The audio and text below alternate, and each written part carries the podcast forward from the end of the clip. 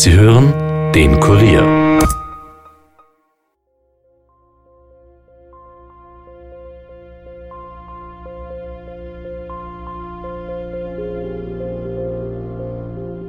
Seit 11. September 2015 werden im Bezirk Urfahr Umgebung zwei junge Burschen äh, vermisst, Andreas Leitner und äh, Maximilian Baumgartner. Und das war noch so, ja, die zwei haben halt irgendeinen Bockdraht oder was vielleicht im Blätternfall und, und wir finden es noch. Wir haben äh, den Moldau-Stausee mit tschechischen Kollegen äh, absuchen lassen ähm, und haben in der Richtung sehr, sehr viel unternommen, um ausschließen zu können, dass dieses Fahrzeug irgendwo von der Straße sozusagen abgekommen ist.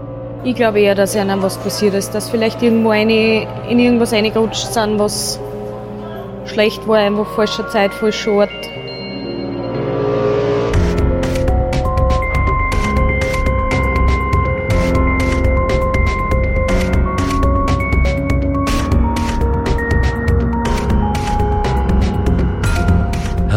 Willkommen zu Dunkle Spuren, unserem True Crime Podcast, in dem wir ungelöste Kriminalfälle aus Österreich ganz neu aufrollen. Ja, und heute sprechen wir weiter über das rätselhafte Verschwinden von den beiden jungen Oberösterreichern Max Baumgartner und Andreas Leitner.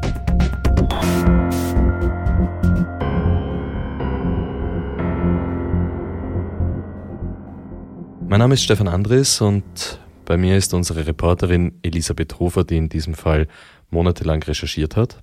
Hallo Eli. Hallo Stefan. Springen wir also gemeinsam zurück in das Jahr 2015, in die Nacht vom 11. auf den 12. September. Da sind die beiden 26-jährigen Burschen Max Baumgartner und Andreas Leitner spurlos verschwunden. Und in den letzten beiden Episoden haben wir gehört, dass die Polizei eigentlich nicht daran glaubt, dass die beiden freiwillig verschwunden sind. Und du hast dann ihre Spur bis nach Tschechien verfolgt, wo sie sich dann fürs Erste komplett verliert, weil das letzte Mal hast du ja zum Schluss noch von einem Medienbericht erzählt, der dich hat ziemlich aufwachen lassen. Ja, genau. Dieser Bericht ist aus der Bezirksrundschau Urfer Umgebung und das Spannende daran ist, dass in zwei kleinen Sätzen, also fast nebenbei erwähnt wird, dass Max Baumgärtners Handy am Montag, den 14. September, also drei Tage nach dem Verschwinden, auf einmal wieder ein Signal abgegeben hat. Und zwar an einem Sendemast nahe dem kleinen Ort Waldschlag, also nur fünf Kilometer oder sechs Autominuten von Andreas Leitners Zuhause in Wachsenberg entfernt. Und zwischen der Nacht, in der die beiden verschwunden sind, und diesem Montag hat es von diesem Handy keine Ortung gegeben. Nein, als die beiden verschwunden sind und die Polizei ins Haus von Max Baumgartner eingedrungen ist, hat sie ja dort das Handy von Andreas Leitner gefunden. Das von Max Baumgartner war nicht da, er muss es also mitgenommen haben. Es war für die Polizei und auch für die Verwandten von Max nicht erreichbar. Und dann wird es drei Tage später plötzlich wieder eingeschaltet. Und noch dazu nicht in Tschechien, wo die beiden ja das letzte Mal angeblich gesehen worden sind, sondern im Mühlviertel, wo die beiden wohnen. Das würde doch das Ganze eigentlich in eine völlig neue Richtung drehen. Naja, man muss in diesem Fall sehr vorsichtig sein. Dass es diese Medienberichte gibt, ist ja nicht nur mir aufgefallen. Ne? Es wird zum Beispiel in zahlreichen Online-Kriminalforen sehr heiß diskutiert. Und für jeden, mit dem man spricht, der sich schon einmal näher mit diesem Fall beschäftigt hat, ist diese Handyortung früher oder später einmal ein Thema. Warum? Eben weil sie hinsichtlich der drei Theorien der Polizei, Unfall, Suizid oder Verbrechen, so viel aussagen würde. Wer einen Unfalltod stirbt oder Selbstmord verübt, kann ja nicht drei Tage später sein Handy wieder aufdrehen. Es bleibt also die Verbrechensthese. Haben die beiden zu diesem Zeitpunkt noch gelebt und hat Max Baumgartner noch einmal versucht, Hilfe zu holen? Hat ein unbekannter Dritter das Handy drei Tage später aktiviert, nachdem er es Max Baumgartner abgenommen hat? Und wie lange war das Handy überhaupt aufgedreht? Weil das alles so zentrale Fragen sind, habe ich bei Kurt Linzer, dem Leiter der Cold Case Abteilung im Bundeskriminalamt, nachgefragt, was er mir zu dieser Handyortung sagen kann. Dazu kann ich aus ermittlungstaktischen Gründen nicht sagen. Ich bitte um Verständnis, dass das äh, polizeiinterne Informationen sind, die für die Öffentlichkeit nicht bestimmt sind. Ja, das gibt es in allen Fällen, die wir hier neu aufrollen, dass die Polizei erst einmal gewisse Details nicht verraten will. Darum habe ich auch Gottfried Mitterlehner, den Leiter des Landeskriminalamt Oberösterreich, den ich in Linz getroffen habe, nach der Handyortung gefragt. Und er hat die Frage dann schon beantwortet, allerdings ganz anders, als ich das erwartet hatte. Das Handy von, vom Herrn Baumgartner war von Anfang an ausgeschaltet und äh, nicht aktiv und das hat man äh, weder in Österreich noch in Tschechien äh, orten können. Auch nicht dann am Montag drauf? Nein, sondern, sondern auch nicht am, am, Montag drauf, dass das dann wieder aufgetaucht wäre oder so. Das ist, glaube ich, eine Information, die dann fälschlicherweise von irgendjemand in diese Richtung interpretiert worden ist, aber meines Wissens nach äh, nicht. Diese klare Antwort war erst einmal ernüchternd. Aber eigentlich gibt es jetzt ja nur zwei Möglichkeiten. Entweder es hat wirklich keine Ortung gegeben, oder die Polizei kann, wie ja auch Linzer sagt, aus ermittlungstaktischen Gründen einfach nicht darüber sprechen. Ruhe gelassen hat mir das Thema Handyortung jedenfalls nicht. Eben weil sie, falls sie stattgefunden hat, doch sehr dafür spricht, dass Max und Andreas Opfer eines Verbrechens geworden sind. Wenn man also für einen Moment einmal annimmt, dass die Ortung stattgefunden hat, dann stellen sich neue Fragen. Zum Beispiel, wie eindeutig so eine Ortung ist, als ob das Handy wirklich in dem kleinen Ort Waldschlag sein muss, damit das Signal dort aufgefangen wird. Das letzte Mal, dass Max Baumgartner und Andreas Leitner gesehen worden sind, das war, zumindest was wir bis jetzt wissen, in den frühen Morgenstunden vom 12. September in diesem grenznahen Ort Vigibrod. Wie weit ist jetzt Waldschlag von Vigibrod entfernt? Das sind eben nur 15 Kilometer Luftlinie. Ich bin dann mit diesen Informationen zur RTR, also zur Rundfunk- und Telekom Regulierungs GmbH gegangen. Martin Ulbing ist dort Experte für Handyortung und hat mir freundlicherweise ein paar Fragen beantwortet. Zum Beispiel wollte ich eben wissen, ob das Handy in Vigibrod sein, aber trotzdem in Waldschlag geortet werden kann. Das wäre schon möglich. Dass man sagt, man, man, das, das, Handy möchte, also es ist so konfiguriert, Roaming ist, wird ausgeschlossen und dann sagt das Handy, naja, dann habe ich da irgendwo weit weg noch ein schwaches Signal, probiere es halt dort. Das, das wäre schon möglich. Das ist natürlich ein weiterer Punkt, den man bedenken muss. 2015 war Roaming EU-weit ja noch nicht gratis. Wer im Grenzgebiet wohnt, wie die beiden Verschwundenen, könnte das Roaming zur Sicherheit deaktiviert haben, um keine zusätzlichen Kosten zu verursachen. Ich habe Herrn Ulbing dann die Gegend auf einer Karte gezeigt. Theoretisch ist es möglich, ja, ja. Also auch praktisch. Ja. Also man kann es nicht ausschließen, sage ich mal so. Auch möglich, wenn das da extrem schlecht ist, dass man vielleicht da aus Österreich irgendeinen Sender empfängt. Also das müsste man ausmessen. Zusammengefasst heißt das also, es ist möglich, dass das Handy in Tschechien war, als es in Waldstadt geortet wurde. Vorausgesetzt, es hat diese Ortung überhaupt gegeben, und das wissen wir ja nicht mit Sicherheit. Und man darf sich Waldschlag jetzt auch nicht als richtige Ortschaft vorstellen. Es besteht eigentlich nur aus einer Straße mit links und rechts ein paar wenigen Häusern, Feldern und wie der Name ja schon sagt, viel Wald. Aber noch ein Punkt, den Herr Ulbing erwähnt hat, ist interessant. Wenn man jetzt so eben nachträglich wem orten will, dann muss das Handy aufgedreht sein und der PIN eingegeben sein. Weil sonst weiß das Netz ja gar nicht, wer das ist überhaupt, der da jetzt eingeschalten ist. Also das Handy tut ja nichts, wenn es nur aufdreht ist. Das bedeutet also, wenn es diese Ortung gegeben hat, dann muss jemand, und die Frage ist wer, das Handy am Montag, den 14. September, eingeschaltet und entsperrt haben. Denn erst ab dann meldet sich die SIM-Karte des Handys am Handymast an. Das kann Max Baumgärtner selbst gewesen sein oder auch jemand anderer, aber der muss dann die PIN gewusst haben, zumindest sofern eine PIN-Abfrage aktiviert war. Aber das spricht dann eher für die Verbrechenstheorie oder ja, sagen wir mal zumindest dafür, dass jemand mit dem Ganzen zu tun gehabt hat, den wir noch nicht kennen. Ja, und sogar die Polizei hält das für die wahrscheinlichste Variante, hat mir LKA-Chef Mitterlehne erzählt. Wenn man alle Informationen, die wir haben, zusammenträgt, dann ist äh, aufgrund der langen Zeit und so weiter und dass überhaupt keine Spuren aufgetaucht sind, äh, doch ein Verbrechen eben das Wahrscheinlichste. Alle anderen Varianten haben wir ja schon besprochen. Es gibt keine Hinweise auf ein freiwilliges Verschwinden oder auch keine Hinweise auf einen Selbstmord. Ja, und wenn die beiden einen Unfall gehabt hätten, dann hätte man sie aller Wahrscheinlichkeit nach schon längst gefunden. Ja, so sehen das auch die Familien der beiden. Zum Beispiel Karine Leitner, die Schwester von Andreas Leitner. Ich glaube eher, dass ihnen was passiert ist, dass vielleicht irgendwo eine, in irgendwas reingerutscht sind, was schlecht war, einfach falscher Zeit, falscher Ort. In irgendetwas Schlechtes hineingerutscht, sagte Karina Leitner da. Hast du eine Ahnung, was sie damit meinen könnte? Ja, ich habe nämlich auch mit vielen Leuten aus der Gegend gesprochen und die haben mir etwas Beunruhigendes erzählt. Okay, Eli, davon erzählst du uns bitte gleich mehr, aber vorher machen wir eine kurze Werbepause.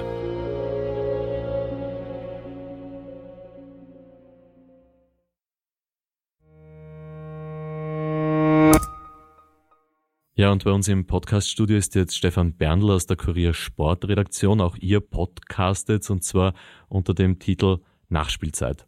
Ja, wie der Name Nachspielzeit schon richtig verrät, gehen wir nach jedem Fußballwochenende in eine Verlängerung und analysieren und besprechen die aktuellen Geschehnisse in der österreichischen Bundesliga, im internationalen Fußball oder auch was das Nationalteam betrifft, was sich da gerade tut oder noch tun wird.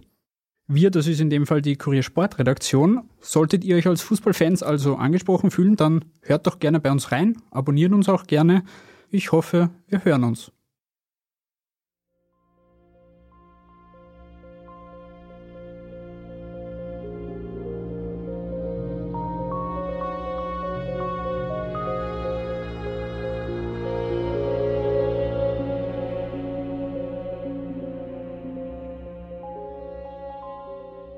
Zurück zu dir, Eli, und zum Verschwinden von Max Baumgarten und Andreas Leitner. Vor der Pause haben wir von der Karina, von der Schwester von Andreas Leitner, gehört, dass die beiden da in irgendetwas hineingerutscht sein könnten. Und du hast dann auch angedeutet, dass die Einheimischen ja mehr über eine Verbrechenstheorie sagen können. Ja, und was ich da erfahren habe, ist wirklich erstaunlich.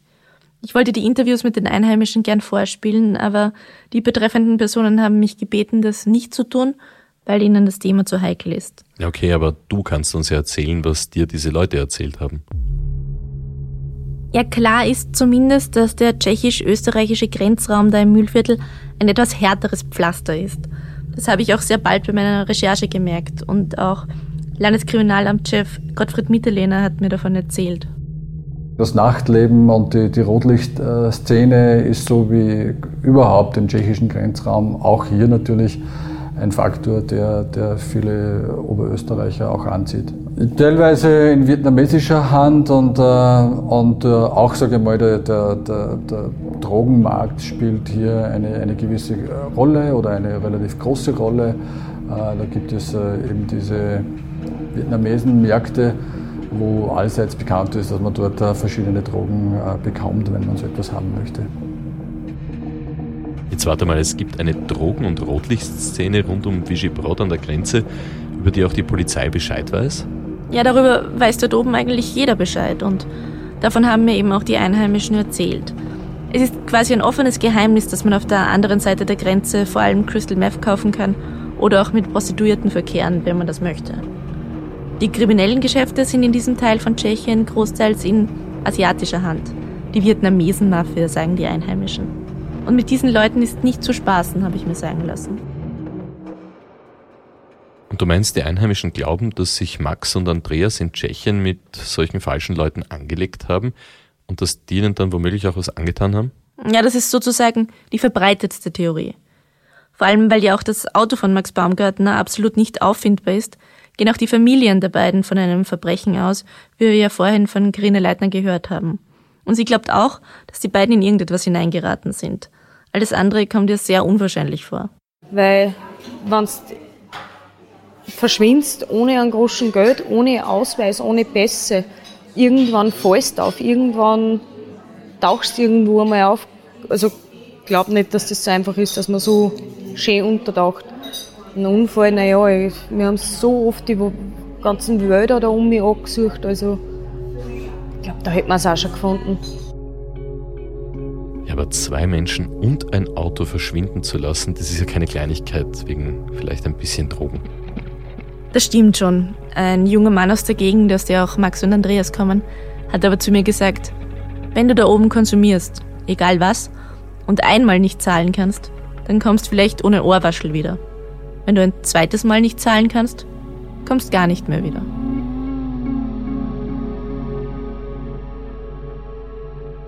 Haben die beiden früher mal was mit Drogen zu tun gehabt? Ja, zumindest nicht im großen Stil, hat mir die Polizei gesagt. Vielleicht haben sie hin und wieder einen Joint geraucht, aber die Ermittler gehen nicht davon aus, dass sie in größere Geschäfte verwickelt gewesen wären oder so. Okay, jetzt einmal ganz ehrlich. Ermordet von der vietnamesen Mafia.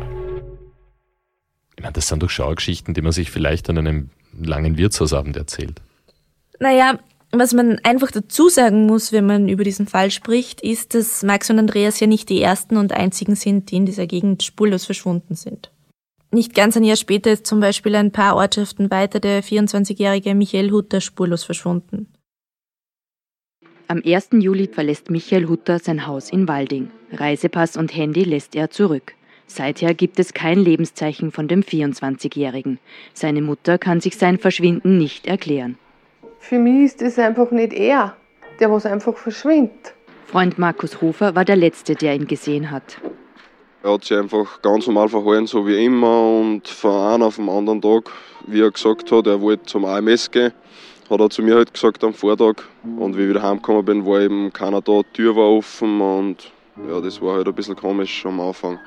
Und dann, ja. Das, was wir da gerade gehört haben, waren Originalausschnitte aus den Berichten vom ORF Oberösterreich damals. Bei ihm weiß man mit ziemlicher Sicherheit, dass er häufig in Casinos und Bars im Grenzgebiet unterwegs war. Wenn Einheimische über die beiden Fälle reden, bringen sie sie oft miteinander in Verbindung. Von diesem Michael Hutter fehlt auch bis heute jede Spur, obwohl seine Mutter immer noch sehr aktiv nach ihm sucht.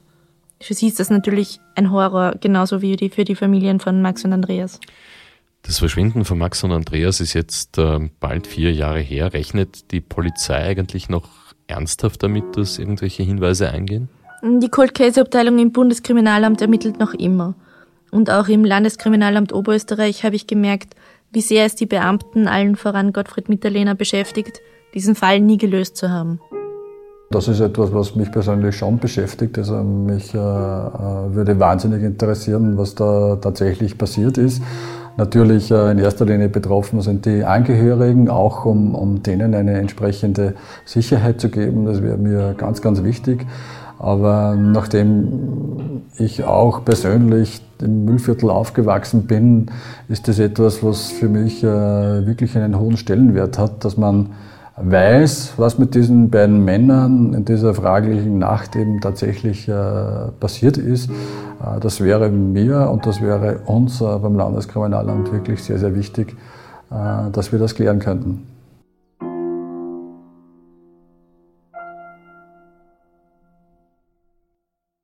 die Familien von Max und Andreas? Brigadier Mitterlehner spricht es ja an. Ähm, wie geht es den beiden eigentlich mittlerweile damit, dass die wahrscheinlich nie wieder auftauchen werden? Naja, abgeschlossen haben sie mit der Sache natürlich nicht, wir auch. Ja. Aber manche Dinge sind über die Jahre ein bisschen besser geworden, sagt Karine Leitner.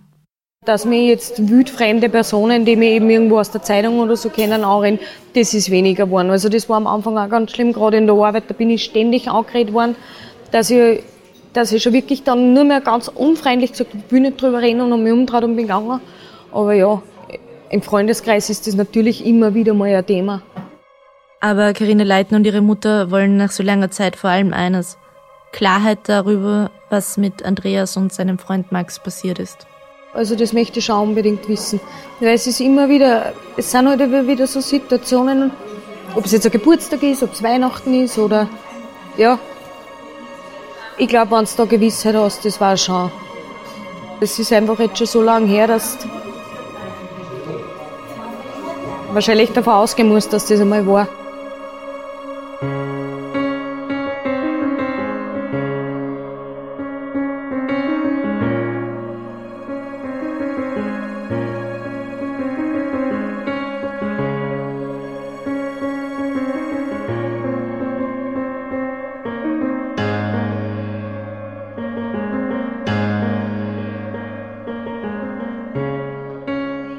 Wir danken den Angehörigen, dem Bundeskriminalamt, dem Landeskriminalamt Oberösterreich und der RTR für die Zusammenarbeit. Wenn ihr Hinweise zum Verschwinden von Max Baumgarten und Andreas Leitner habt, dann wendet euch bitte unbedingt entweder direkt an das Bundeskriminalamt unter der Wiener Telefonnummer 01 24 836 98 50 25 oder natürlich gerne auch an uns an dunklespur.kurier.at. Wir bedanken uns bei euch, liebe Hörerinnen und Hörer, fürs Dabeisein und vor allem für das Interesse auch an den ersten drei Fällen von Dunkle Spuren. Ja, und unsere Kurierreporter arbeiten schon an den nächsten Fällen, mit denen wir dann Ende Oktober starten werden. Bis dahin haben wir noch einiges an Bonusmaterial, das wir vorbereitet haben. Im September geht es dann los. Zu hören, wie immer, an einem Freitag. Dunkle Spuren ist ein Podcast des Kurier. Moderation Stefan Andres. Reporter Yvonne Wiedler, Michaela Reibenwein, Elisabeth Hofer und Dominik Schreiber. Schnitt Tobias Peböck und Dominik Kanzian. Musik Tobias Schützenberger. Produziert von Elias Nabmesnik.